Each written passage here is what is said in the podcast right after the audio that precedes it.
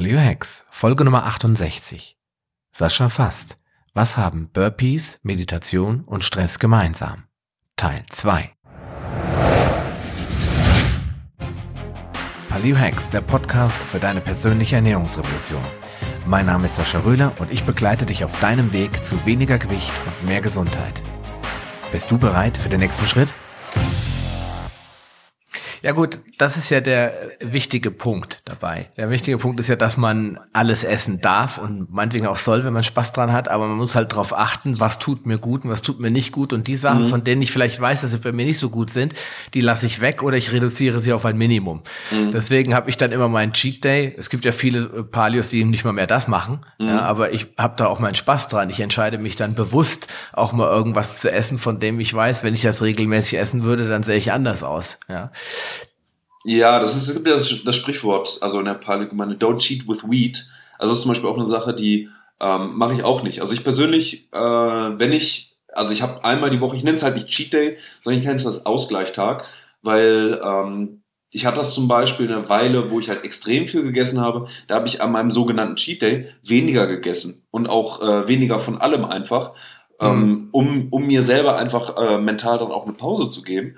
Und mhm. ähm, ne, das passt dann so gar nicht quasi ins Konzept vom Cheat Day. Ich würde, deswegen sage ich eben Ausgleichtag, ähm, weil bei aller, bei, sag mal, bei aller Disziplin und bei allem Stress quasi, den man sich dann eben aussetzt, also bei aller Belastung, ne, ist halt eben auch Downtime wichtig. Und ähm, ich sage, also ich, ich äh, rate jedem auch, ähm, den halt nicht äh, zu verschwenden einfach. Also weil ähm, man kann sich einfach, man kann sich halt vollstopfen mit irgendwas Ungesundem und glauben, dass das dann eben äh, der Cheat Day ist, den man unbedingt braucht, einerseits, mhm. aber ähm, deswegen habe ich auch zum Beispiel in den äh, in diesen Quick-Dingens irgendwas äh, Notes, die ich da ausfüllen sollte, ähm, geschrieben After Eight, weil After Eight zum Beispiel für mich, also keine Sorge, ist keine Schleichwerbung, kriege ich auch keine Kohle dafür. ähm, bei mir, also zu Hause hat mein Vater meiner Mutter ganz selten After Eight mitgebracht. Ich weiß nicht, wie das selten war. Meine Mutter stand nämlich auf die und ich und ich und mein Bruder, also wir waren da so ein bisschen die die Schakalen wie Hyänen in der Nahrungskette, ähm, standen total auf die, aber wir haben da, wir haben da nicht viel abbekommen. Also mein Vater hat gesagt, Mama muss das entscheiden. Ne, also wenn die irgendwo rumstanden und wir haben da irgendwie einen falschen Blick drauf geworfen, dann gab es von ihm gleich eine Maßregelung. Und für mich, ähm, also für mich ist das so ein so ein Ding, so was ganz Besonderes ist es einfach. Und deswegen esse ich das. Ne? Also das ist einfach eine ganz wichtige oder eine ganz besondere Sache für mich, dieses After Eight zu essen, weil, es, weil ich es halt auch mit dieser Erinnerung verbinde. Was anderes wäre zum Beispiel, wenn ich jetzt einfach nur, ähm, weiß nicht, also einen, einen fetten Kuchen oder so essen würde. Das interessiert mich halt überhaupt nicht. Und ähm, ne, das ist dann eben auch so eine Sache, also die, die dass man das ernst nehmen sollte. Also, ne, und ich meine, das ist schließlich das Leben. Also, warum soll man davon eine Sekunde verschwenden? Also, ne, es gibt halt ja, keinen, und wenn man es nicht braucht, also man muss auch darüber, also sich im Klaren sein, was es eben bedeutet. Also ein Cheat Day zu machen, heißt eben auch, seine, ähm, also eventuelle Fortschritte oder auch seine Ernährung im Schnitt eben zu verschlechtern. Dann muss man sich eben genau überlegen, okay, sind das auch Kosten, die ich eingehen will? Und wie kann man die Kosten reduzieren und vielleicht den Gewinn erhöhen? Zum Beispiel durch coole Erinnerung. Dadurch, dass man den mhm. Cheat Day ähm, immer auch mit ähm, anderen Leuten macht, zum Beispiel. Also ich halte zum Beispiel auch nichts dafür, äh, davon mit Fleisch zu cheaten. Also ich würde niemals an einem Cheat Day irgendwie ins Steakhouse gehen oder so, weil Fleisch für mich mit ethischen Konsequenzen verbunden ist. Also es ist nicht einfach äh, so unproblematisch, als würde ich jetzt irgendwie einen Apfel essen oder so. Und deswegen bin ich da sehr vorsichtig, damit zu cheaten. Also mhm. einfach nur aus, aus Genuss und Völlerei, also zu essen. Also die eine Sache, wofür man gute Gründe finden kann, ist eben, ähm, wenn es wichtig oder wenn es sehr äh, nutzvoll für die Gesundheit ist. Ähm, die andere Sache ist dann aber natürlich, wenn man sagt, okay, ich töte jetzt einfach nur ein Tier, ne, weil ich Bock drauf habe. Also einfach nur, weil es lecker ist. Das ist ja der Vorwurf von den Veganern und den kann man da aber auch ernst nehmen. Also das ist auch eine mhm. Sache, die ich dann eben nicht mache. Ich cheate halt nicht mit Unmengen von Fleisch, sondern das, was ich dann mhm. eben mache, ist halt viel Obst zu essen, äh, wenn es in den Palios oder ich mache dann so super duper Palio Pfannkuchen oder so ähm, und solche Sachen, aber eben nicht äh, damit. Also weil ich auch kein, ich, hatte, ich hätte kein gutes Gefühl habe kein gutes Gefühl in dem Wissen damit. Ja, ja, okay. Ja gut, das ist ein, das muss jeder natürlich für sich entscheiden, womit er sich wohlfühlt. Aber ich finde den Aspekt äh, eigentlich gut, diesen Cheat Day nicht zum zum Anlass zu nehmen, jetzt äh, gegen sämtliche seine eigenen Vorsätze zu verstößen, zu verstoßen. Ja, weil das mhm. widerspricht sich, finde ich schon auch ein bisschen mit äh, mit der Einstellung, dass wir ja insgesamt einen anderen Lebenswandel pflegen wollen ja, und äh, wenn ich jetzt am Cheat Day dann äh, mich dann wie die Sau benehme, auf Deutsch gesagt, dann weiß ich nicht. Sehe ich, sehe ich ähnlich. Aber letztendlich ist es besser, die Leute essen die ganze Woche über einigermaßen clean und heben sich ihre Sünden zumindestens am Anfang erstmal für den Tag auf. Ja. Aber ich finde den, den Ansatz auch interessant, den du gesagt hast, gerade am Cheat Day mal was ganz anderes zu machen, nämlich weniger zu essen.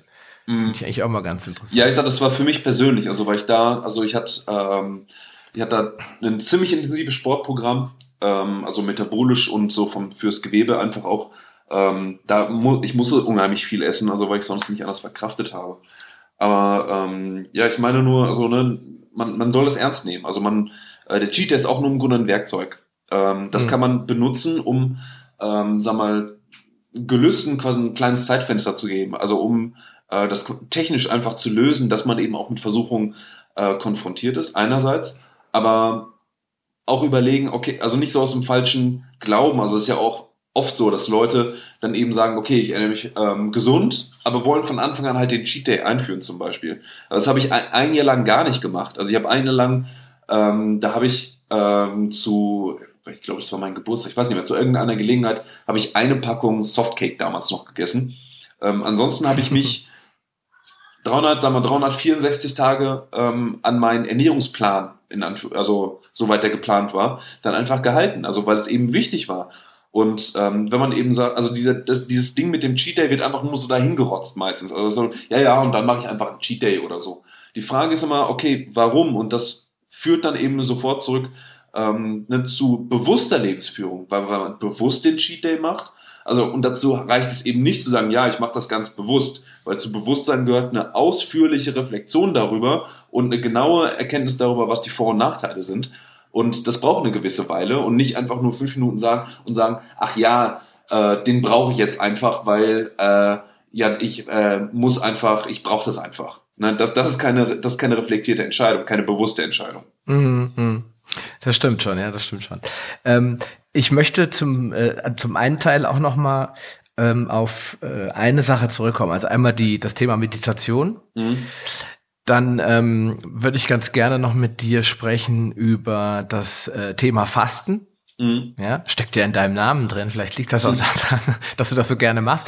Und dann möchte ich gerne nochmal den Zusammenhang herstellen, weil wir haben ja am Anfang gesagt, äh, was haben Burpees, Stress, glaube ich, und Meditation gemeinsam. Mhm. Und das wäre ja nochmal wichtig, dass wir dann ganz zum Abschluss nochmal ähm, das Thema, das nochmal rund zusammenfassen, weil gerade der Burpee, der ist ja vielen Leuten vielleicht gar nicht so ein Begriff. Vielleicht machst du dann nochmal, äh, machen wir nochmal einen Link rein, wo die Leute sich das mal angucken können, mhm. weil ich glaube, viele kennen das gar nicht. Ich habe das auch erst vor ein paar Monaten kennengelernt, auch durch mhm. eine Cross, Crossfit-Trainerin, war ganz interessant.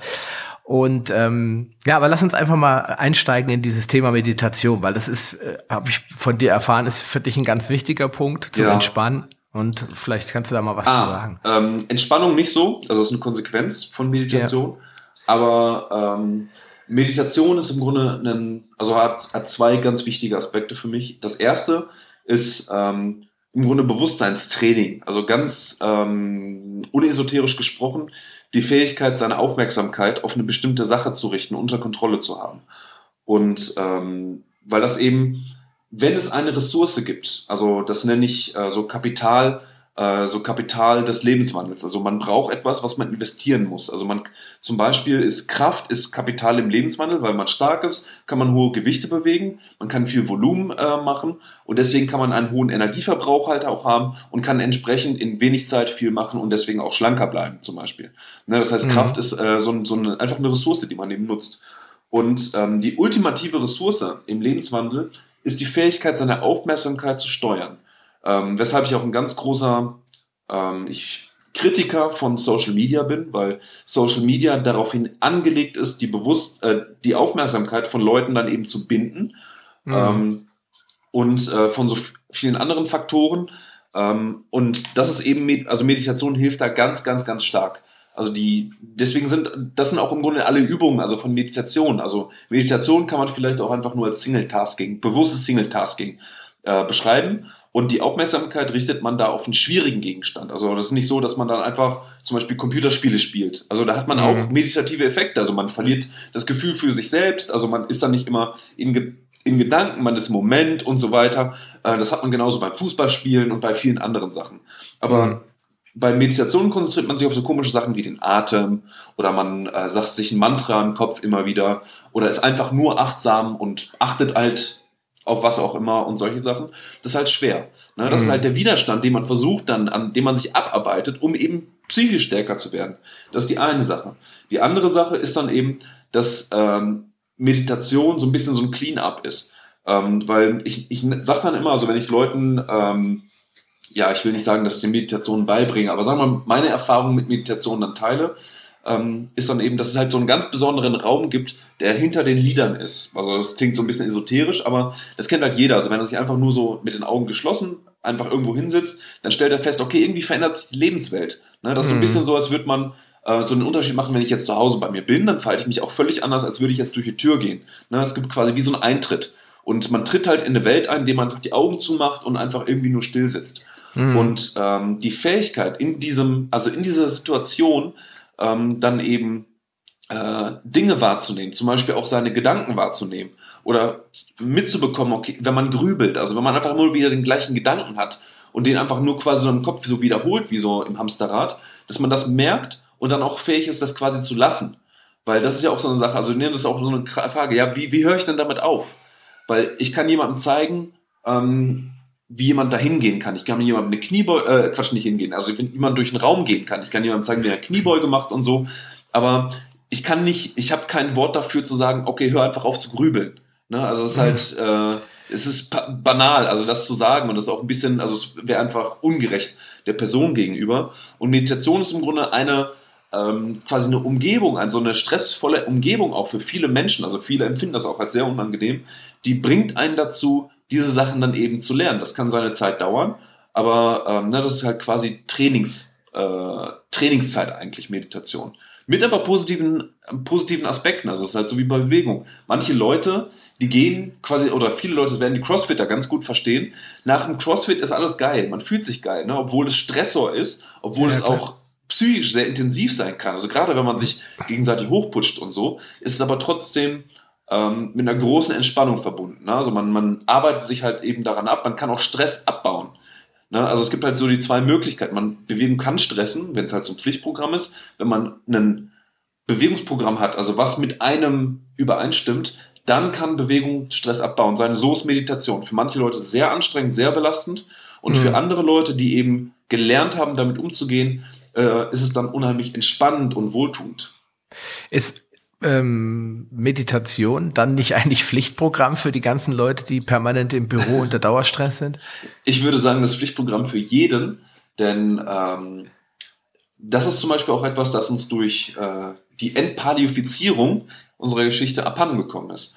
Weil wenn man sich anguckt, wie zum Beispiel eine, äh, eine Nahrungssuche dann eben ist, also man ist sehr achtsam, man geht über weite Strecken, das ist Gehmeditation, die man macht. Also man Single-Tasking, man hat nicht diese ganzen, also man hat ja auch, wenn man jetzt, ich wohne jetzt hier in einer äh, einigermaßen ruhigen Wohngegend ähm, und trotzdem gibt es, es gibt Kinder, die draußen schreien, es gibt ein Auto, was ständig irgendwo langfährt und so weiter. Das sind alles Dinge, die eine besondere Herausforderung stellen und um quasi wieder dieses Gleichgewicht herzustellen, aus, ähm, also dieses ruhige Gleichgewicht herzustellen, muss man dem einfach ein höheres Gegengewicht halt entgegensetzen. Mhm. Und während irgendein Jäger und Sammler, der setzt sich halt hin und wartet so ein bisschen. Der hat die absolute Ruhe. Irgendwo in der Nairobi-Wüste ne, ist es halt still. Oder auch in der, in der Tiger oder im Amazonas, okay, im Amazonas ist es überhaupt nicht still, aber ähm, immer das natürliche Geräusche, meine ich. Und ja, ähm, eine Meditation gehört, also ist meiner Meinung nach nicht nur Pflichtprogramm, äh, für jeden. Eigentlich würde ich auch sagen, dass ein Jäger und Sammler auch sogar durch eine meditative Praxis äh, oder Praktik sein Leben verbessern würde. Ja, okay. Es ist halt da draußen und es ist nützlich. Ja, klar, logisch. Das ist, ähm, war ja auch meine, meine Frage, sollte ja darin auf abzielen, äh, dass es eigentlich für jeden sinnvoll ist. Jetzt ist, kommt natürlich die Standardantwort, ja, da habe ich keine Zeit für, aber das würde jetzt zu weit führen, äh, dagegen zu argumentieren. Ähm, ich will jetzt gerade den Bogen nochmal äh, schlagen. Mhm.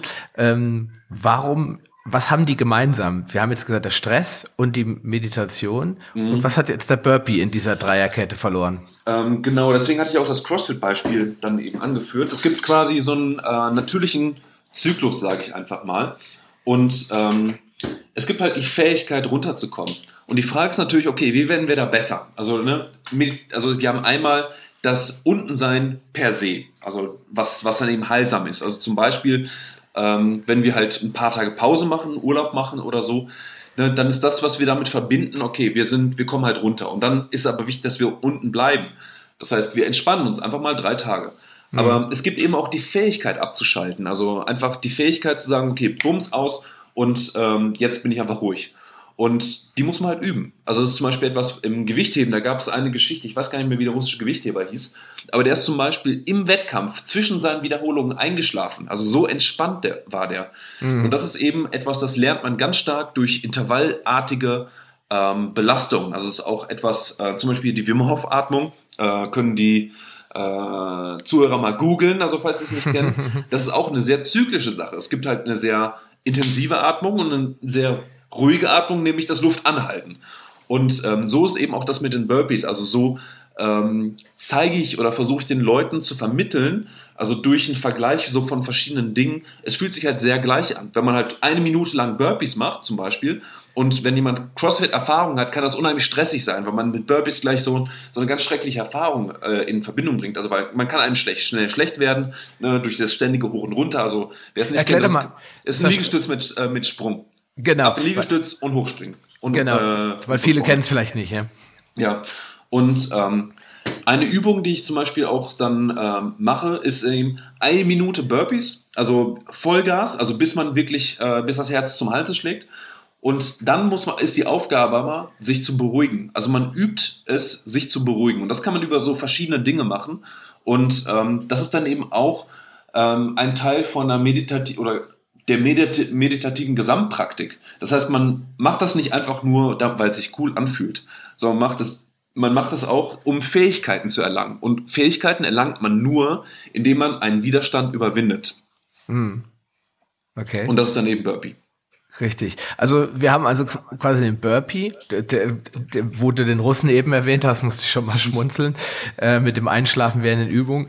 Ähm, das heißt, die Gemeinsamkeit zwischen den drei, zwischen dem Burpee, dem Stress und der Meditation ist, dass sie, äh, vielleicht kannst du es nochmal mit deinen eigenen Worten erklären, dass sie aufs Gleiche hinauslaufen, auf totale Entspannung oder wie? Ähm, das sind verschiedene Aspekte eines immer wieder gleichen Zyklus. Also wenn du eine Situation hast, also eine natürliche Situation, hast du normalerweise äh, einen Widerstand, den du überwinden musst und mhm. du hast im Grunde deine Anstrengung, dein, ich, ich nenne es einfach mal ganz poetisch, den Schmerz, den du halt eingehen musst. Zum mhm. Beispiel beim Training. Also ne, du hast einfach ein Gewicht, das musst du heben oder das ist die Anforderung, das ist ein CrossFit-Workout und musst das irgendwie dann ne, bestehen, überleben und so weiter. Danach kommt die Runterkommenphase. Und das ist dann eben die, äh, das Wohlgefühl, ne, die Entspannung und so weiter. Und das sind eben zwei Fähigkeiten. Also ähm, philosophisch, äh, in philosophischen Begriffen, die natürlich ein bisschen lyrisch sind, ist halt der Wille zum Schmerz und der Wille zur Lust. Und ähm, beides ist eben wichtig. Und jetzt kommt die Verbindung. Meditation ist im Grunde die Fähigkeit, ähm, eben diesen Willen zur Lust zu trainieren. Also, weil wenn man sagt, okay, ich bin, also wenn, dieses Paradox zum Beispiel, wenn man so gestresst ist, dass man nicht mehr einschlafen kann, das hm. muss man ja sich, also wenn man sich genau überlegt, das ist so, okay, ich bin zu müde, um einzuschlafen. Das, das passt ja nicht zusammen. Das liegt eben daran, dass die Fähigkeit abzuschalten eben äh, gestört ist. Und diese Fähigkeit kann man eben durch Meditation trainieren, einerseits, aber die kann man auch durch etwas Größeres, durch was viel Handfesteres äh, trainieren, indem man zum Beispiel Burpees macht und dann lernt, seinen, ähm, seinen Atem und seinen Herzschlag zu kontrollieren. Man hat genau okay. das gleiche Prinzip. Man hat diesen Widerstand, man hat den Schmerz, den man eingeht und man trainiert dann ähm, ne, diese, die Fähigkeit runterzukommen. Das heißt, Meditation ist die, das Training des Runterkommens einerseits, aber auch das Untenbleiben andererseits. Und okay. das ist die Gemeinsamkeit mit Burpees und dem Stress. Ja, okay. Das ist jetzt äh, also die Empfehlung an dich, lieber Hörer. Also wenn du jetzt nicht einschlafen kannst, machst du eine Minute Burpees und kontrollierst deinen Atem. Ach, ja, gut. Das, das, das würde ich nicht unbedingt sagen, aber ähm, ich würde eher sagen, man, das ist halt so Kapital, das man braucht. Also ne, die Fähigkeit runterzukommen ist halt so eine andere Kapitaleinlage des Lebens, äh, in die man investieren muss. Man muss, also man übt zu meditieren, man übt halt das Intervalltraining ähm, und all die Sachen. Und wenn man es bewusst macht, dann kann man das eben. Also man merkt, dass man irgendwie denkt und, und irgendwie ähm, so ganz in seinem Kopf ist, abends auch noch. Und wenn man weiß, wie man das abschaltet, ne, ja. dann kommt man runter, konzentriert sich drauf und dann beginnt der Schlaf. Ist, also ich habe keine Probleme einzuschlafen, aber meine, meine, Frau, meine Frau hat da immer wieder Probleme. Bei ihr ist es mhm. wirklich so, die verarbeitet den nächsten Tag einfach schon. Ja, ja das, also das ist ein ganz frauentypisches Problem, so meiner Erfahrung nach, weil Frauen eher dazu neigen, äh, sich nicht zu erlauben, runterzukommen. Also immer noch zu planen, ne? hier dies und das, Multitasking und so weiter. Genau, richtig. Und das äh, schlägt sich dann halt auch in Einschlafstörungen ja, ja. Äh, bei ihr dann nieder. Ähm, es ist schon besser geworden, aber wir, sie kämpft noch ein bisschen. Ich muss mal gucken, ob ich sie mal auf ein Reiki-Seminar oder auf ein Meditationsseminar schicke, damit sie vielleicht damit irgendwie besser äh, wird. Mhm. Ja, muss man mal schauen. Ja, pass auf. Ähm, ich habe noch, mir fällt gerade noch was ein, was ich total spannend finde. Wir hatten uns im Vorgespräch nämlich unterhalten ähm, über das Thema, was ist eigentlich ähm, wie hast du es gesagt? Genau. Was ist eigentlich stark oder wo, wie definierst du, ah, ich bin stark, ja. Ja, ja. wie Nein, definierst du gesund, genau, ja. Und dann hast du das Beispiel mit der Eistonne gebracht. Und wer jetzt den Podcast in meinem Blog sich anhört, der sieht ja dann das Bild, wo du in der Eistonne hockst. Ja. Ach so, ja. Ja, magst du da noch ein paar Sachen zu sagen, zu diesem, diesem Fasten, in die ja. Eistonne hocken und solchen krassen Dingen halt, ja. Genau, also das, das Thema ist dann eben, also was ich eben gesagt habe, ich habe gesagt, okay, da, worum, worum geht's eigentlich so bei meiner Arbeit und so? Und da habe ich halt eben betont, dass es bei mir weniger um die, ähm, sagen wir, anabolen Seite, äh, um die anabole Seite, um die Yin-Seite, um die ruhige Seite geht, sondern eher um diese Stressorenseite. Also dass ich da eben das große Potenzial sehe. Mhm. Und ähm, die Frage, also ich habe das einfach verdeutlicht am Beispiel von der Frage, ja, wie gesund bist du eigentlich? Also wenn jemand fragt, wie stark bist du, dann kann ich eben zum Beispiel sagen, okay, ich kann zum Beispiel 200 Kilo hochheben, ne, oder kann eben, äh, was nicht, 100 Kilo auf der Bank machen oder so beim Bankdrücken bewegen oder so. Mhm. Und die Frage, wie stark bist du, kann ich beantworten mit 200 Kilo. Und das ist eine zufriedenstellende Antwort. Das heißt, im Grunde die Frage nach der Stärke oder nach der Körperkraft ist im Grunde genau bemessen am Widerstand. Aber wenn ich jetzt jemanden frage, ey, wie gesund bist du eigentlich? Ähm, dann kommt erstmal das große Fragezeichen. Und mhm. dann kommen solche Sachen, ja, ich werde nicht krank, ne, aber es gibt auch Leute, die werden nicht krank, aber sind nicht wirklich gesund, also die können halt nichts äh, in dem Sinne, ne, sind sehr empfindlich und so weiter. Und ähm, meine Antwort auf die Frage, okay, wie gesund bist du eigentlich, die sollte, mhm. ähm, oder eigentlich die Antwort sollte parallel vielleicht auch zur Kraft kommen, weil Gesundheit, also die Fähigkeit, gesund zu bleiben, ähm, kann man als Fähigkeit eben verstehen und eben auch als Resultat dessen, wie hoch die Widerstände sind, ähm, oder die, die Gefahren, der man sich aussetzt für eben die Gesundheit. Und da könnte man zum Beispiel sagen, tatsächlich, okay, meine Gesundheit ist vielleicht komplexer als die Kraft, aber deswegen nenne ich mehr Sachen. Zum Beispiel, ich hebe 200 Kilo. Hm. Ähm, oder ich, ich renne eben, ich kann Marathon laufen, einfach so. Oder ich kann, ich kann 30 Minuten ähm, bei 0 Grad Wassertemperatur äh, in einer Eistonne eben hocken. Oder kann ähm, eben vielleicht drei Tage fasten und trotzdem einfach noch viel trainieren, körperlich arbeiten, mich konzentrieren und so weiter. Und die Frage nach der Gesundheit ist dann eben auch genauso als Fähigkeit zu sehen, wie eben das im Gym, ne? dass man eben genau sagen kann, okay, ich bin gesund und das demonstriere ich, indem ich einfach bestimmte ja, Dinge leiste, die ähm, erstmal was mit Fitness zu tun haben scheinen, aber das ja. Konzept der Gesundheit mit einschließen. Also das haben die CrossFit-Leute, also beziehungsweise Greg Glassman, eigentlich ganz gut ähm, raus. Er sagt, es gibt halt ein Kontinuum. Ne? Es gibt, geht halt von krank zu gesund zu fit. Und mhm. das ist einfach, äh, ne, wenn du gesund bist, bist du einfach weniger gesund als jemand, der fit ist. Und wenn du gesund bist, dann bist du eben fitter äh, oder gesünder als jemand, der ungesund ist. Ne? Also mhm, der hat da ähm, den einfachen linearen Bogen. Ja, klar. Ja gut, das ist äh, diese Skala kannte ich nicht, finde ich aber extrem spannend. Also zu sagen, okay, es gibt drei Stadien quasi, in denen du dich befinden kannst. Entweder bist mhm. du äh, bist gesund oder du bist äh, krank oder du bist fit. Also, du bist mhm. also viele hoffen ja, dass sie irgendwo in der Mitte sind zumindestens. ja, aber ähm, ja, das ist interessant, weil ich glaube, viele Leute denken, wenn sie gesund sind, haben sie eigentlich alles erreicht. Ne? Aber ja, dieses, also es gibt eine einfache, also eine einfache Perspektivverschiebung, die man erreichen kann, indem man sich anguckt, okay, was kann der menschliche Körper eigentlich? Weil oft ist es dann eben so, dass wir einfach so eine unerfragte, unhinterfragte ähm, Normalität dann eben haben. Aber ähm, der menschliche Körper kann extreme Sachen. Also es gibt Leute, die können 100 Kilometer am Stück rennen. Es gibt Leute, so wie der Wim Hof, der kann zwei Stunden lang in Eis eingepackt einfach so sein, ohne, ohne dass er irgendwie Probleme hat. Es gibt mhm. Leute, die können wochenlang fasten und machen immer noch Training. Es gibt Leute, die können 500 Kilo, ich glaube, das ist der, das ist der Weltrekord äh, im Kreuzheben, 500 Kilo ähm, okay. heben und so weiter. Und wenn man sich eben da versucht einzuordnen und zu sagen, okay, wo bin ich in den einzelnen Fähigkeiten im Vergleich zu dem, was der Körper überhaupt leisten kann, dann ähm, hat man schnell eine Einsicht dessen, dass das natürlich oder eigentlich das, das gesellschaftlich vermittelte Gesunde eigentlich überhaupt nicht so gesund ist. Also dann werden, Leute werden natürlich sagen, ja, aber 500 Kilo heben ist ja überhaupt nicht gesund. Und wenn man den Typen anguckt, dann, ähm, dann denke ich, ich kann dem nur zustimmen. Und der Typ ist bei den 500 Kilo auch fast gestorben, laut einigen Artikeln. Aber okay. ähm, ne, also ich sage, darum, darum geht es dann eben nicht. Also man kann, man kann und sollte extrem leistungsstark sein, weil das ist dann im Grunde die Bergspitze, von der man dann das Alter beginnt. Weil wenn man von 5000 Kilometern 2000 Kilometer runtergeht, dann ist man noch bei 3000 Metern, aber 3000 Meter Höhe. Aber wenn man im Grunde nur 1000 Kilometer in seinem Leben gestiegen ist, und dann geht man auch 2000 Meter runter, dann ist man 1000 Meter unter der Erde oder unter Meeresspiegel und das ist scheiße. Und das ist dann eben der Zustand ne, des, des, äh, der Hilflosigkeit im Alter, also wo man dann eben einfach stolpert, hinfällt und sich die Hüfte bricht zum Beispiel. Das sind die, die minus 1000 Kilometer, äh, Meter, Entschuldigung. Ja, ja, klar. Das ist, ähm, finde ich aber gerade im Bereich der äh, Ernährung, ich meine, das mit dem Sport ist natürlich anschaulicher mit dem 500 Kilo ja. und der Eistonne und so, ne? Aber ich finde es halt schon auch im, im Ernährungsbereich immer äh, spannend, wenn die Leute sich selbst als gesund einstufen, nur weil sie gerade nicht krank sind. Ja. Da ist nämlich immer das Negative, wenn ich die Leute sage, ja, und wie bist du? Ja, ich bin gesund. Ja, und wie definierst du das? Ah, ja, weil ich ja nicht krank bin.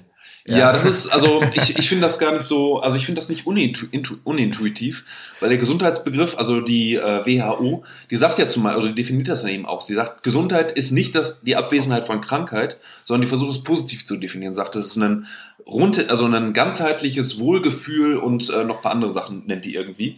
Deswegen benutze ich eher den Begriff äh, zum Beispiel der Robustheit, eher, also Robustheit mhm. als Fähigkeit, im Grunde seinen gesunden Zustand zu verteidigen. Also ich kann im Grunde ne, nicht krank sein, aber ich kann zum Beispiel auch einfach ohne Jacke im Winter rausgehen, ohne gleich eine Erkältung zu kriegen. Oder ja. kann vielleicht auch im Kindergarten arbeiten ne, ohne dann irgendwie alle drei Wochen mich von irgendeiner Rotznase anstecken zu lassen. Ne? Das ist halt die Robustheit, also die Widerstandskraft. Ja, und das nächste wäre dann eben die Fitness und dann, dann kommen wir bei dem, was ich eben gesagt habe. Ne? Also ich habe Gesundheit im Grunde über Fitness definiert. Und ja, dann klar. kann ich eben auch konkrete Sachen sagen. Ja, und da unterscheidet sich, da trennt sich dann die Spreu vom Weizen im wahrsten Sinne des Wortes, weil die viele Leute nämlich ständig krank sind. Sie sind zwar in dem mhm. Moment, wo du sie fragst, jetzt mal gerade gesund, ja, aber die, äh, sie erkennen gar nicht, dass sie eigentlich, dass es nicht normal ist, dass man alle drei Wochen ähm, einen ganzen Tag lang Kopfschmerzen hat oder dass ja. man regelmäßig Rückenschmerzen hat, dass das alles Symptome oder Anzeichen sind, dass man eben doch vielleicht nicht gesund ist. Ja, ja da das ist das ist halt die Frage. Also ich sagte mal, also die Frage ist, welchen, was akzeptiert man als Normalität? Also bei ja. mir ist es mal, also ich meine, ich trainiere, ähm, gewöhnlich trainiere ich zweimal am Tag. Und mhm. ähm, wenn ich jetzt zum Beispiel wenig trainiere, dann trainiere ich nur einmal am Tag. Und ich habe das Gefühl, dass ich dann sehr wenig mache, obwohl das ja eigentlich Verhältnis, im Verhältnis zum, äh, zum Gewöhnlichen, also zur Erwartungshaltung, dann immer noch ziemlich viel ist, dann einfach sechsmal die Woche zu trainieren. Aber das ist halt die Normalität, die ich für mein Leben eben geschaffen habe. Also ne, das ist dann eben, äh, das sind auch andere Sachen. Also mein äh, bester Kumpel zum Beispiel, also der durch mich mit Sport und so in Kontakt gekommen ist, der war vorher ähm, super, super unsportlich. Und für den ist das eben auch. Das war eine ganz gewöhnliche Sache. Also da einfach zweimal am Tag zu trainieren. Das haben wir damals in der Uni, haben, haben, haben viele Sportler das auch einfach gemacht. Ne? Also einfach ähm, mittags irgendwie Krafttraining, abends äh, haben wir irgendwie Brazilian Jiu-Jitsu gemacht zum Beispiel. Hm. Und ähm, das war dann einfach so. Ne? Das haben wir einfach so als Normalität hingenommen. Und wenn man halt zum Beispiel da hinein sozialisiert wird, dann ist auf einmal das normal. Und ja, ähm, logisch. Dann ist alles, was ja, so weniger ist, wieder nicht gut. ja, genau. Also das ist eben, ne, also die, die Frage ist, okay, was akzeptiert man als normal? Er hat eine ganz entscheidende, äh, ganz entscheidenden Einfluss auf die auf das, was man eben akzeptiert, auf das, was man tut. Ja, klar. Ähm, Ich will zum, zum Ende nochmal äh, auf das Thema, weil wir jetzt gerade bei Gesundheit sind, das passt so gut nochmal als Abschluss. Mhm. Es gibt ja so einige Mythen, ja, die immer gerne verbreitet werden, vorzugsweise von Leuten, die wenig bis gar keine Ahnung davon haben. Und eins, wir haben eben im Vorgespräch auch drüber gesprochen, eins ist auch Fasten, dass ja ganz mhm. oft behauptet wird, Fasten sei ungesund und es sei auch unnatürlich und äh, da würde der Körper in, in Hungerstoffwechsel reinwechseln, da könnte man auch nicht mit abnehmen und so weiter. Und das gibt ja die unterschiedlichsten Mythen, die was Fasten verbreitet werden. Und ich selber äh, faste intermittierend jetzt schon sehr lange und mhm. fühle mich damit sehr, sehr wohl. Ähm, aber was würdest, was sagst du den Leuten, wenn, wenn mit, mit sowas konfrontiert wirst? Du kommst ja, hast ja bestimmt auch im Coaching dann mal Leute, die sagen, ach, Fasten, ach nee, ich habe gehört, das sei gar nicht so gesund. Wie geht man damit um? Ähm, in meinem Coaching quasi nie, weil äh, die meisten Leute kommen natürlich, also die wissen, die kennen meinen Hintergrund und deswegen ähm, sprechen mich natürlich auch nur bestimmte Leute an. Ähm, aber beim Fasten ist zum Beispiel, ist, man, ist es auch wichtig, innerhalb der, ja, der antifragilen Reichweite zu bleiben, also innerhalb der Reichweite, die man kann. Weil nicht jeder kann einfach so intermittierend fasten. Also dafür fehlt einfach die metabolische Flexibilität. Also die muss man vorher aufbauen oder eben haben, ja, bevor man es eben anfängt. Also Fasten kann die verbessern. Aber wenn jemand zum Beispiel unter extrem viel chronischen Stress leidet, oder was heißt leidet, also einfach dem ausgesetzt ist, also eine Lebens, ich sag mal ganz hart, sich dazu entschieden hat, ein Leben zu führen, in dem man viel chronischen Stress ähm, dann eben hat ähm, und berufliche Belastungen hat und ähm, entsprechend so ist, dann kann man nicht einfach so mit dem Fasten anfangen. Das ähm, ist eben so eine Sache der Vorsicht. Hm. Aber normalerweise, wenn jemand fragt äh, oder wenn jemand sagt, das ist doch total ungesund, ich meine, die einfache und erste Sache, die ich dann eben sage, ist, ja, aber warum? Weil dafür gibt es eben keine richtigen Gründe. Also dann kommen eben theoretische Gründe. Also dann sagen die Leute eben, ja, aber das ist doch total Stress für den Körper oder ich brauche dort total viel Kraft. Also ich muss halt erstmal äh, Energie tanken, damit ich Energie für den Tag habe und so weiter.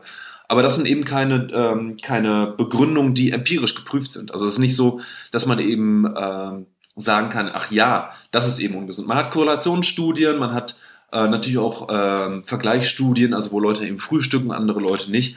Aber das kann man eben erstens entkraften, zweitens macht das sowieso kein Fastengegner, also ganz, ganz wenige, wenn überhaupt, äh, benutzen auch empirisches Material. Und deswegen habe ich zum Beispiel auch nicht so das Gefühl, als würde ich da gegen Wände rennen, sondern eigentlich nur gegen äh, einen Mangel an Beschäftigung vielmehr. Hm.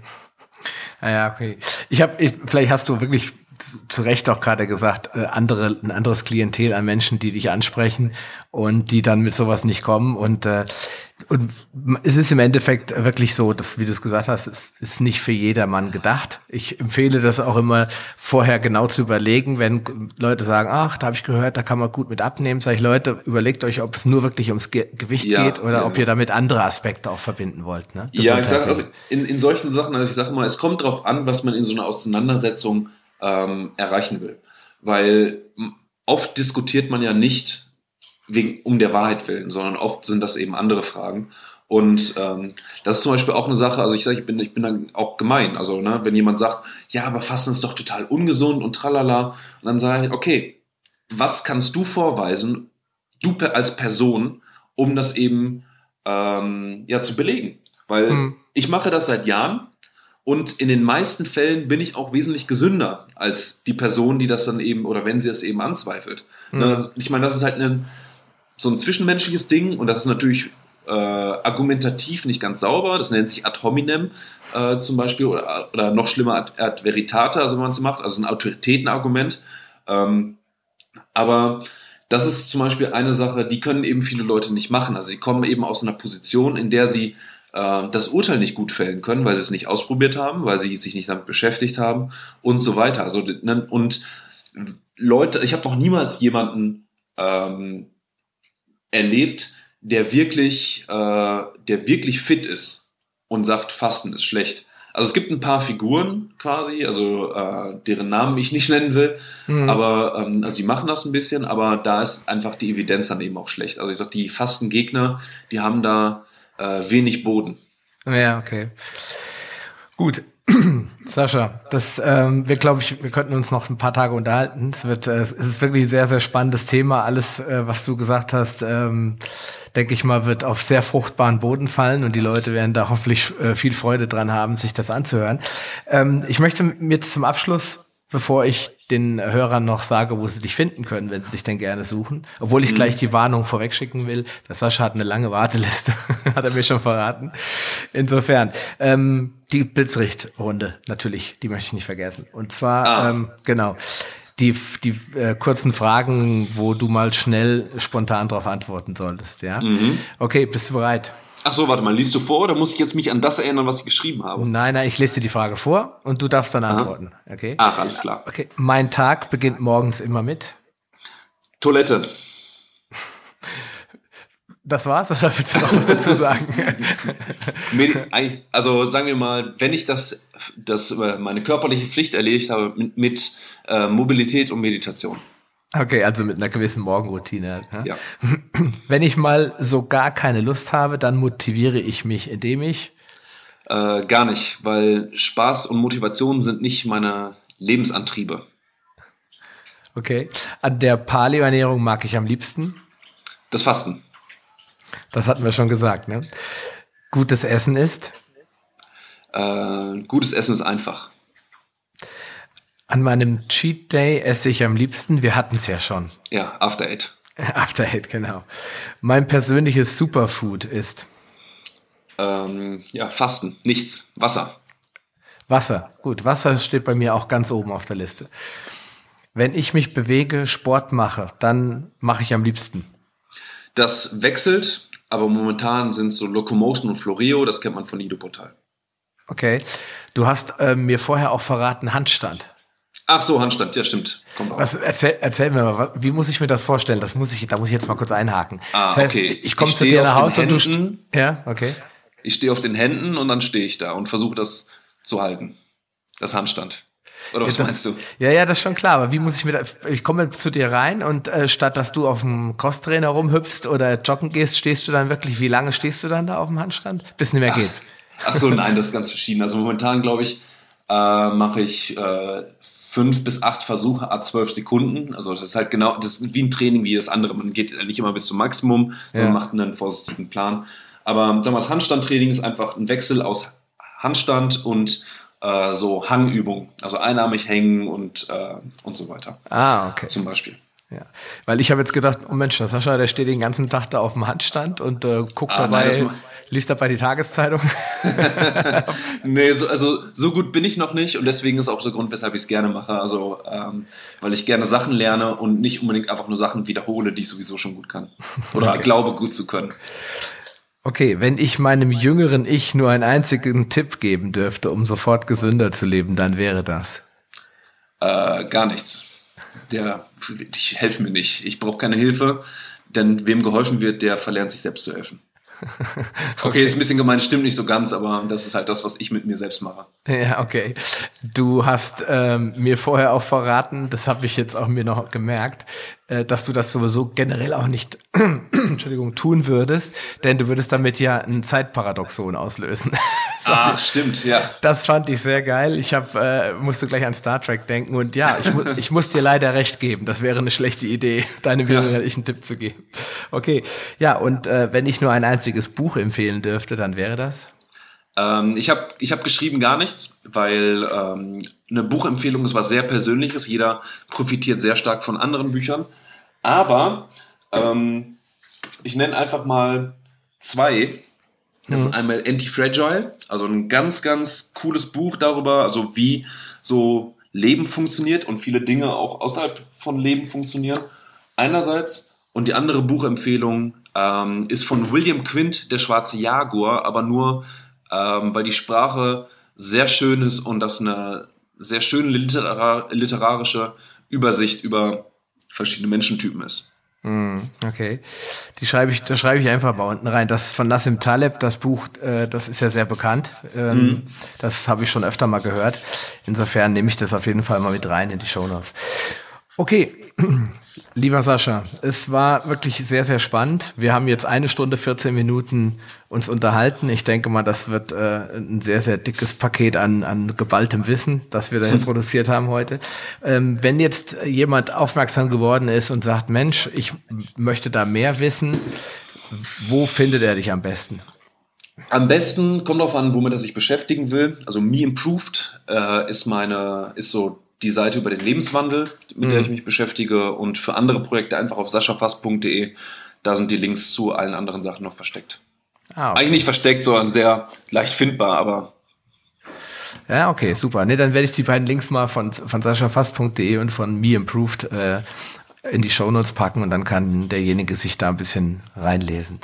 Ja, ja super, alles klar, äh, Sascha. Dann sind wir am Ende angelangt. Ich danke dir für die Zeit und klar. für die Insights und die vielen wichtigen und spannenden Informationen. Ich denke, bist du auch dieses Jahr wieder auf der Paleo Convention? Ja. Ja, dann werden wir uns, denke ich, dort sehen, weil ich werde auf jeden Fall an deinem Workshop teilnehmen, wenn du wieder eingibst. Ja, ja. mache ich. Ähm, Aber diesmal wird der, also falls, der wird schlimmer als letztes Mal. Der ist sehr oh, Gott, oh Gott. Also, äh, dann schickst du mir bitte vorher nochmal die Mindestvoraussetzungen von Körperfett und äh, äh, magerer Muskelmasse. nee, das nicht. Ich sag, das, man, ist es nur der, ist es der, die Fähigkeit, Burpees zu machen und der Wille, ähm, Schmerzen auszuhalten oder sich mit Schmerzen auseinanderzusetzen. Alles klar. Nee, das dann, äh, wir werden auf jeden Fall die Paleo Convention auch nochmal dann hier verlinken für alle, die jetzt äh, in, in der Nähe von Berlin wohnen oder da gerne mal vorbeigucken wollen. Da könnt ihr Sascha fast dann live erleben. Okay, Sascha, jetzt aber. Ich wünsche dir noch einen schönen Tag. Dir, lieber Hörer, äh, sage ich danke fürs Zuhören. Bleibt gesund, bis zum nächsten Mal. Dein Sascha Röhler. Ciao, ciao. Ciao, ciao. Schön, dass du dran geblieben bist. Auf paleohacks.com findest du weitere nützliche Informationen, die dir helfen, deine Ziele zu erreichen. Zum Beispiel Rezepte, Buchtipps und vieles mehr. Wenn dir dieser Podcast gefallen hat und du etwas für dich mitnehmen konntest, dann erzähle deinen Freunden davon und leite ihnen den Link zum Podcast weiter. Ich freue mich, dich bei einer der nächsten Folgen wieder begrüßen zu dürfen und wünsche dir viel Erfolg bei der Umsetzung deiner persönlichen Ziele. Bleib gesund, dein Sascha Röhler.